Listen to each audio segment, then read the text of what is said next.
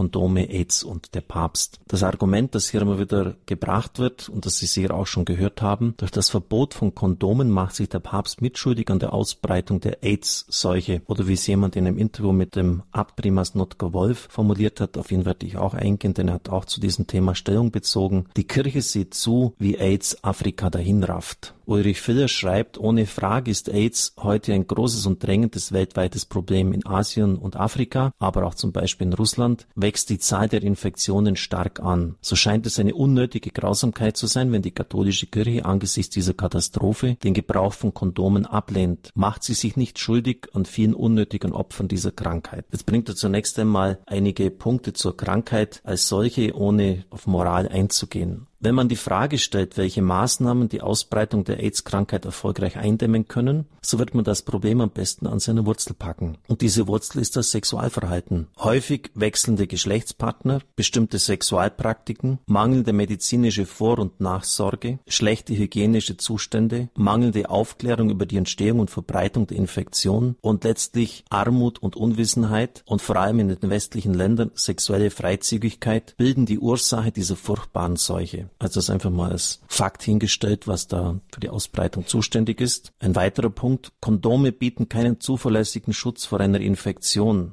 Schon bei Verhütungsmitteln liegt die Versagerquote bei Präservativen bei zwei bis zwanzig Prozent. Entsprechend höher liegt sie, wenn Kondome Schutz bei AIDS bieten sollen. Man hört es nicht gern, aber es stimmt. Und dann zitiert er eine Frau Professorin Ferrick aus Maine. Der beste Schutz vor AIDS ist immer noch die vor- und außerleliche Enthaltsamkeit bei Sex. Zitat Ende. Ohne eine Änderung des Lebensstils wird eine Ausbreitung der AIDS-Seuche nicht verhindert werden können. Die Empfehlung von Kondomen führt dazu, dass riskante und unverantwortliche Lebenseinstellungen nicht verändert, sondern zementiert werden. Das sagt auch dann, wir werden es hören, Abt Primas Wolf. Wer in Kenntnis dieser Zusammenhänge dennoch sich für das Risiko entscheidet, also wer einfach nicht darauf verzichten will, ist dann sicher aber noch besser beraten, wenigstens ein Präservativ zu verwenden, schreibt Ulrich Filler, auch wenn es keinen sicheren Schutz bietet. Wenn man das Problem als moralisches Problem betrachtet, bisher hat ja nur das, die Fakten aufgezählt vom medizinischen Bereich her, kann man Folgendes sagen. Der Papst und die Bischöfe haben die Aufgabe, das Evangelium zu verkünden. Für die menschliche Sexualität heißt das zusammengefasst, zum Sex gehört Liebe, die grundsätzliche Offenheit für den Nachwuchs, für die Kinder und für die Ehe. Und deshalb werden künstliche Verhütungsmittel egal welcher Art abgelehnt. Man kann vom Papst nicht verlangen, die Verwendung von Kondomen als vorbeugendes Mittel zu empfehlen und damit eine Sexualpraxis zu sanktionieren, welche christlichen Vorstellungen nicht entspricht. Das Rezept des Papstes lautet also, selbst wenn man das noch so als antiquiert betrachtet, Keuschheit. Das entspricht nicht nur dem christlichen Glauben, den er zu verkünden hat, sondern er ist auch in hygienischer und medizinischer Sicht der einzige Weg, der wirkliche Sicherheit vor der AIDS-Infektion verspricht. Ich habe dann einen Artikel, der schon vor einigen Jahren in der Münchner Merkur erschienen ist, mit dem Abprimas Notker Wolf, der für mich besonders kompetent ist. Warum? Er ist Abprimas des Benediktinerordens und somit Chef von mehr als 20.000 Mönchen und Schwestern. Das war mal im Jahr 2009. Und ein breites Publikum hat er als Bestseller-Autor erreicht. Worauf warten wir? Ketzerische Gedanken zu Deutschland ist eines dieser Titel, aber ebenso auch durch seine Auftritte als Rockgitarrist. Er lebt in Rom und hat Afrika schon sehr oft besucht. Und er antwortet eben auf diesen Vorwurf. Man kann darüber streiten, das gebe ich gerne zu, ob die Kirche Kondome erlauben sollte. Aber bitte, führen wir die Debatte nicht so europäisch. Wir dürfen das Ehrgefühl der Afrikaner nicht übersehen. Wir wissen immer alles besser, von der Entwicklungshilfe bis AIDS. Wenn wir nur hinausposaunen, hier nehmt Kondome und macht einfach weiter, das ist eine Abwertung des Menschen. Damit helfe ich nicht.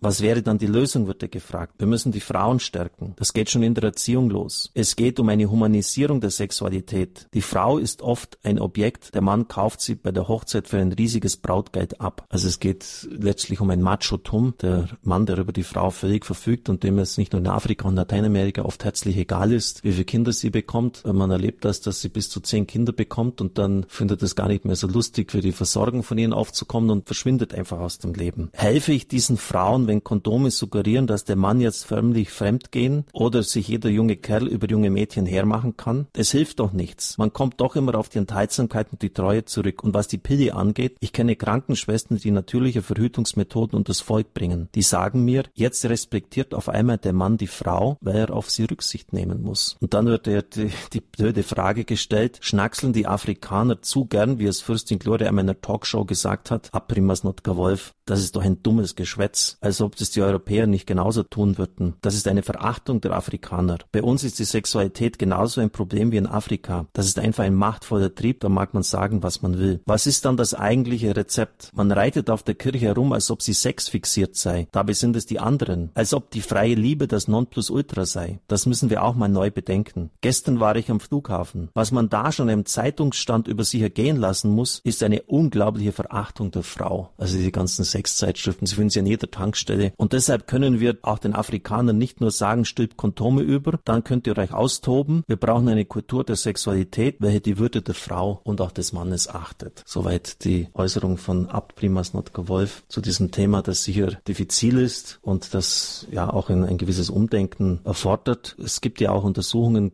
gerade in den Gebieten, wo die katholische Kirche Einfluss hat. Das ist ja in vielen Ländern Afrikas überhaupt nicht der Fall. Dass aber gerade dort, wo das der Fall ist, die Ausbreitung von AIDS signifikant weniger ist als in anderen Gebieten. Und das sollte man vielleicht auch einmal bedenken. Es wird dort die ABC-Methode propagiert. A für Englisch Abstinenz, also kein vorläufigen Geschlechtsverkehr. B für Be Faithful, sei treu in der Ehe. Und C, das Kondom, wenn man einfach absolut nicht willens ist, sich an die beiden ersten A und B Prinzipien zu halten. ABC-Programm.